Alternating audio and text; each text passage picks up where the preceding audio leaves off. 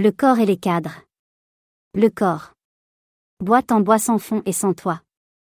Elle adhère complètement au plancher avec généralement deux crochets.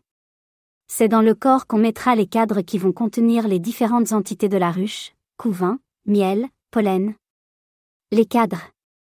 Ce sont les cadres en bois qui recevront la cire. La reine va y pondre et les ouvrières y entreposer miel, nectar, pollen. Les cadres nus ont un fils en acier inoxydable.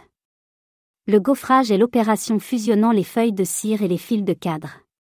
On pourra faire cela en passant un courant électrique sur le fil du cadre. Comme c'est une résistance, au bout de quelques secondes, le fil chaud traverse la cire et y est ainsi fixé. L'effet est similaire à un couteau chaud dans le beurre. Fournir des cadres cirés aux abeilles permet d'inciter ces dernières à construire de manière droite et pratique pour pour les différents contrôles effectués par l'apiculteur. Les alvéoles sont légèrement plus grandes, environ 780 cellules DM2 au lieu de 870 cellules DM2.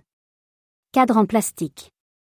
Pour enlever la cire des cadres en plastique, on passe au congélateur, la cire se désolidarisant facilement. Le nombre de cadres varie selon le modèle de ruche. Espace entre cadres.